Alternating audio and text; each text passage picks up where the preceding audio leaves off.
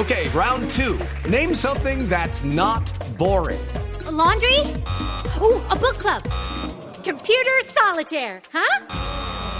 Ah, oh, sorry, we were looking for Chumba Casino. That's right. ChumbaCasino.com has over 100 casino style games. Join today and play for free for your chance to redeem some serious prizes. ChumbaCasino.com. No purchase necessary. Full prohibited by law. 18 plus terms and conditions apply. See website for details. ¿Cómo es ese tema del general Naranjo que se une a la campaña de Santos? Ya oímos un primer trino del presidente Uribe, ¿cierto? ¿Qué va a pasar ahí? Bueno, de todas maneras no tomó por sorpresa. Ayer escuchamos al general eh, Oscar Naranjo diciendo que él sigue manteniendo excelentes eh, relaciones con el presidente, el expresidente Álvaro Uribe. Sin embargo, pues es evidente que todo esto es la plataforma política. Fue la Fundación Buen Gobierno la que llevó al presidente Juan Manuel Santos a, pues, a liderar este país y obviamente la están reconstituyendo ya todo de caras eh, a las elecciones que se aproximan. Les decíamos que hoy anunciaron hoy despertamos en campaña electoral, así el presidente Juan Manuel Santos no lo haya dicho de forma directa durante el día de ayer. Pero si usted quiere, veamos eh, este análisis que han hecho los eh, periodistas también en equipo eh, de Blue con en Blue Jean sobre estas noticias importantes, Tito.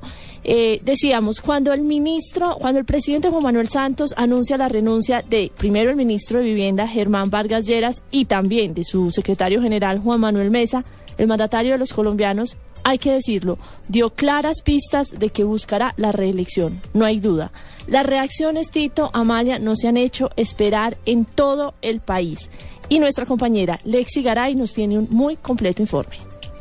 El tan vaticinado anuncio inició con una carga de elogios al saliente ministro. El presidente Juan Manuel Santos no ahorró recursos para destacar las virtudes de su funcionario estrella. He sido testigo de su capacidad de trabajo y de su capacidad para entregar resultados.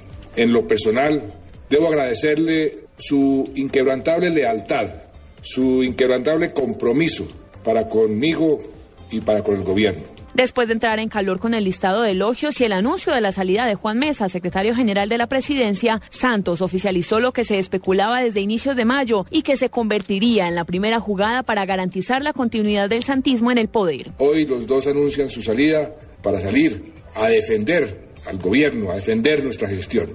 Es un gesto de lealtad que agradezco de corazón. Vargas Lleras y Mesa se desempeñarán ahora como presidente de la Junta Directiva y director ejecutivo respectivamente de la Fundación Buen Gobierno, de la que también hacen parte el general Oscar Naranjo, el exministro Gabriel Silva Luján y la ex canciller María Emma Mejía. La agremiación fue creada por Santos en 1994 y dejó de funcionar cuando éste llegó a la presidencia. Las revelaciones de Santos no pararon ahí. El anuncio reeleccionista apareció por fin en el panorama. Sí deseo clara y firmemente que las políticas que hemos promovido continúen más allá del 7 de agosto del año 2014. Quiero que la política de paz sea reelegida. Pese a ese deseo, el mandatario reveló que se tomará todo el tiempo que le otorga la ley para anunciar si aspirará o no a un nuevo periodo en la Casa de Nariño. Esa decisión solo se conocerá en noviembre próximo. Les digo que seré respetuoso de las reglas de juego y por lo tanto no tomaré ninguna decisión formal sobre mi futuro, sino hasta la fecha indicada en la ley 996 del año 2005, es decir, seis meses antes de las próximas elecciones presidenciales. Las reacciones llegaron de todos los sectores políticos. El exconstituyente Antonio Navarro dijo que la renuncia de Vargas Lleras tiene unas claras intenciones. Es posible que de aquí a noviembre decidan que entonces Germán es el candidato de la Unidad Nacional. Eh, y si no es el jefe de debate, de pues ese plan B se llama Germán Plan B. El presidente del Senado, Roy Barreras, opinó muy diferente. Aseguró que no existe un plan alternativo y que aunque no esté oficializado, Santos irá por segunda vez a las urnas en busca nuevamente de la presidencia de la República. Más claro no canta un gallo. El presidente Santos dijo todo lo que puede decir cumpliendo la ley y es que va por la reelección. No puede anunciarlo formalmente porque eso inmediatamente activaría la ley de garantías y paralizaría el gobierno. Pero está muy claro, no hay plan B. El precandidato presidencial Oscar Iván Zuluaga fue uno de los primeros con banderas del uribismo en reaccionar. Dijo que los colombianos no votarán nuevamente por Santos porque traicionó los ideales que le otorgaron la victoria hace dos años y afirmó que está listo para vencer en las urnas al presidente o a Germán Vargas Lleras. Lexi Garay Álvarez, Blue Radio. Bueno, Tito, este es el panorama político. Se han sabido algunos detalles eh, en las últimas horas. El espectador, por ejemplo, hoy publica que Clinton sería el que le había recomendado a Juan Manuel Santos eh, tener muy en cuenta el nombre de Oscar Naranjo y como era de esperarse, el anuncio, Tito, el jefe de Estado, alborotó el avispero, como nos lo contaba Alexi, y ha puesto a todo el mundo a hacer análisis y conjeturas. Claro, digamos que se está rodeando con pesos pesados, definitivamente. Pero también pensaría uno que con lo mal que le ha ido en las encuestas, lanzarse en este momento al agua eh, quiere decir que está preparando el terreno desde ahora, ¿no? Con ese equipo que se está rodeando y con esta anticipación, está como, como tratando de abrir el camino a ver si definitivamente al final le dan la lucecita y, y se va. Natalia sabe que, bueno, yo tenía algo que decir, Tito, y es que se está repitiendo exactamente lo mismo cuando estaba el gobierno de Uribe, exactamente igual. Y yo diría que, de todas formas, Juan Manuel Santos tiene algo que está por definirse, y es que si a él le va bien con el proceso de paz, pues es posible que sea exitoso el tema, pero si no, definitivamente el candidato sería Germán Vargas Lleras. Entonces, hay, hay ahí pues como una discusión también que lo separa de ciertos funcionarios de él y se está repitiendo la misma historia eh, que, se, que se dio cuando Uribe empezó a ser un presidente candidato. Sí, Amalia, vea, eh, el tema de Germán Vargas Lleras sin duda eh, despierta las primeras interpretaciones, cómo va él a desempeñar ese papel en la defensa de la obra santista. Hay que decir que claramente Juan Manuel Santos está jugando con dos cartas la suya propia y la de ahora el exministro de Vivienda. Y aunque hay quienes crean, Tito Amalia, que el haber adelantado el anuncio de desear la reelección puede ser algo negativo, como lo dice Tito, pues que quizás no es el momento, todas las acciones que haga de aquí en adelante serán vistas con la perspectiva que dice Amalia, con la perspectiva electoral. Y también es cierto que ello le permitirá observar, sin esa carga, el desenlace del proceso de paz y la evolución de otras variables como su imagen y la de sus eventuales eh, competidores a toda la opinión pública. Pero hablemos, Amalia, usted tiene los detalles del agarrón, del rafe entre el congresista Iván Cepeda y el general retirado Ruiz Barreira. Sí, señora, porque es que se presentó ese agarrón, además por el fuero militar, pues entre el general, como usted lo dice, eh, Ruiz Barrera, el congresista Iván Cepeda, pero este altercado se produjo cuando Ruiz Barrera, quien es el presidente de la Asociación Colombiana de Oficiales Retirados, señaló entre quienes se oponen a todo el fuero militar al hijo de un ex guerrillero cuyo nombre lleva un frente de las FARC en referencia a Cepeda. Escuchemos un parte del agarrón, Natalia. ¿Sabe quién es su papá? ¿Quién es? ¿Usted conoce a su papá? ¿Sí? ¿Ah? Me está ofendiendo, señor. Usted es un cobarde. ¿Ah? Usted es más cobarde, señor. Si usted, dice, si hace una acusación, hágala claramente. Usted forma parte como las revendedoras de las plazas de mercado, ¿no? Que utiliza esa terminología porque no tiene argumentos, señor. Porque usted no tiene, digamos... Le falta clase, maestro. No, le falta mucha clase. Le falta clase. le falta señorío. Me disculpa. No, usted no es una persona que se puede respetar. No merece respeto. Usted no respeta a nadie y respeta los derechos humanos en general. No se dijeron nada, Natalia, pero sí fue definitivamente un, agarrón fuerte. ¿Sabe, ¿sabe a qué me suena? Me suena a esas peleas que se arman cuando se chocan dos carros.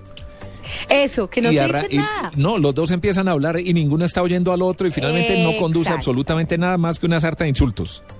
Exactamente, y le cuento pues Tito y Natalia que acá en los micrófonos de Mañanas Blue, Jaime Ruiz insistió en la, en la acusación y por primera vez dio el nombre de Manuel Cepeda.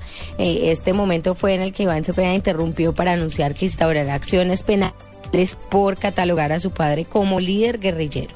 General, le anuncio que le voy a entablar una denuncia penal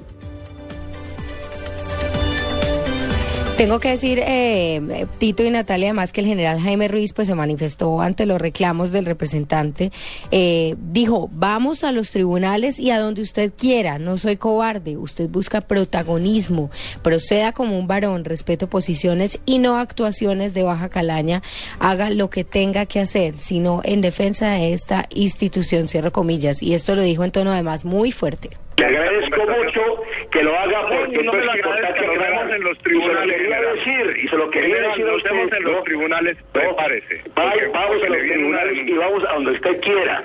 Usted trata de amenazar y de intimidar. Usted no me intimida a mí. No soy cobarde, usted lo hizo. Yo he estudiado cuestiones valerosas en defensa de mi Usted no, señor. Usted es una persona que justifica crímenes de lesa humanidad y lo voy a denunciar penalmente. Téngalo, hágalo, señor, hágalo con prontitud. Bueno, Tito, hay que recordar que más allá de la pelea entre el congresista Iván Cepeda y el general, pues hay muchas voces internacionales que se han levantado contra esta reforma al fuero militar. En esta pelea, pues eh, no se dieron los temas de fondo que son muy importantes, que es el tema de la impunidad al que eh, podrían eh, verse enfrentados o, digamos, beneficiados muchos militares. Hay que darle tiempo al trámite de este proyecto y, como lo dijo el general, eh, y también lo ha dicho Iván Cepeda, hay que pensar esta eh, reforma para el fuero militar colombiano a futuro, pues estamos en medio de un proceso de paz y la batalla es porque la impunidad sea la menos posible cuando todas las partes, todas las partes, todos los frentes de la guerra, del largo conflicto que ha enfrentado Colombia han cometido crímenes, muchos de ellos de lesa humanidad. Otra noticia, Tito, que hizo, eh, digamos, eco, que levantó olas esta semana en Colombia, tiene que ver con la Comisión de Regulación de Comunicaciones que presentó para, se presentó para una discusión del sector eh, con un proyecto según el cual los proveedores de redes y servicios de telecomunicaciones deberán aplicar compensación automática a los usuarios por falta de disponibilidad de la red. Ante la situación, el mandatario de los colombianos Juan Manuel Santos criticó la mala calidad de la telefonía móvil. Esto lo hizo a través de Twitter.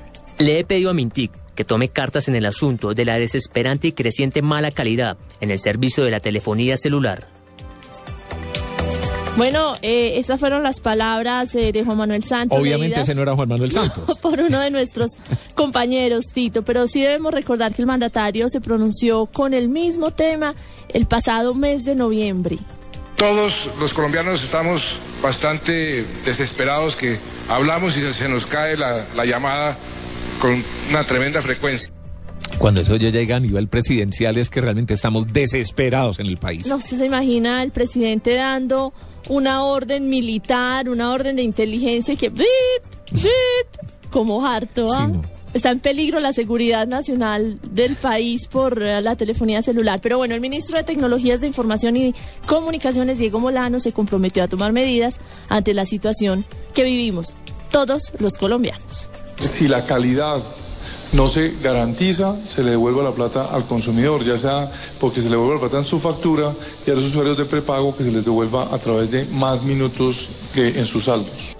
Las empresas de telefonía móvil se defendieron a través de la Asociación de la Industria Móvil de Colombia. Su presidente Rodrigo Lara ha culpado al Estado al criticar las dificultades que existen para poder ampliar la infraestructura de comunicaciones. Es imposible adaptar las antenas actuales o la infraestructura actual a la creciente demanda de eh, consumo de datos. El gobierno tiene que entender que para mejorar la calidad tiene que exigirle a las entidades territoriales que permitan el despliegue de infraestructura.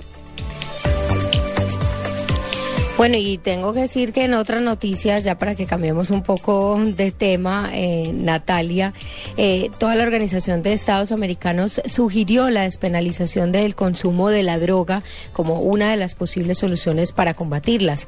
Diferentes líderes del mundo, entre ellos el presidente Juan Manuel Santos, coincidieron en la necesidad de cambiar la estrategia contra el narcotráfico. Eduardo Hernández nos amplía toda esta información.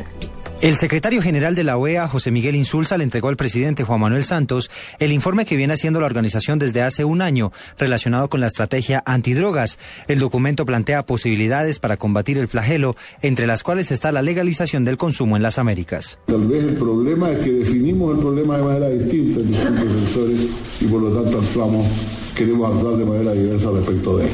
Y este es un intento por buscar una síntesis y una sinergia que nos permita avanzar. El presidente Juan Manuel Santos considera que este informe coincide con la necesidad que se ha venido planteando para que haya un cambio de estrategia. Aquí nadie está defendiendo ninguna postura, ni la legalización, ni la regulación, ni la guerra a cualquier precio. Lo que tenemos que hacer es usar estudios serios y ponderados como el que hoy nos presenta la OEA para encontrar mejores soluciones. Pero este debate no es de ahora. El presidente de Guatemala, Otto Pérez, ha venido proponiendo la legalización de la droga. Y al hablar de la despenalización, sí estoy hablando directamente no solo del consumo. Necesitamos hablar de la despenalización desde la producción. El presidente de Uruguay, José Pepe Mujica, planteó abiertamente en su país la posibilidad de legalizar la marihuana. Una cosa es la drogadicción, que es un problema de salud pública, y otra cosa es el narcotráfico. Sin embargo, el presidente de Estados Unidos, Barack Obama, dejó clara su posición en la cumbre de las Américas. Creo que es eh, completamente legítimo entablar una conversación si las leyes que existen quizá estén eh, causando más daño que beneficio en algunos campos.